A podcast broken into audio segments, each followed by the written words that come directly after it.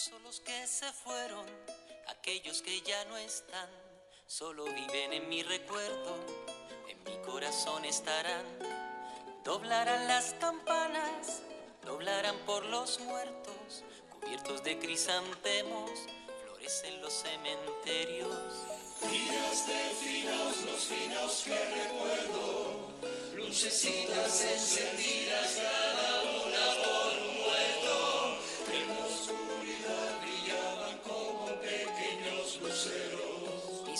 La miraban con un Regusto de miedo.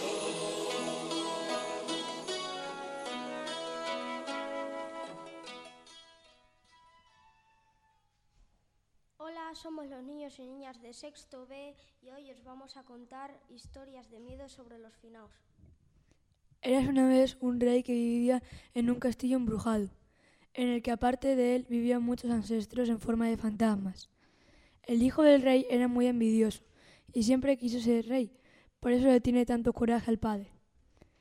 El padre, por más que le hacía cariños, y, el hijo no paraba de ignorarle.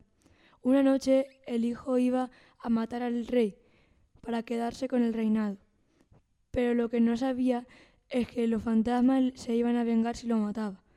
El hijo cogió una almohada y sin compasión lo ahogó.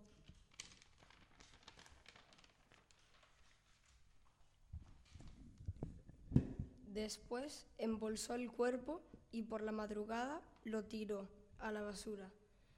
A la mañana siguiente estaban todas las antenas anunciando su muerte y que era un misterio quién podía haber sido esa, esa noche. Mientras el nuevo rey dormía, un fantasma se le acercó y le dijo, Oye, tú eres el nuevo hered- heredero, ¿no? Y el nuevo rey le dijo muy asustado, sí, entonces ahí el fantasma supo que él lo mató.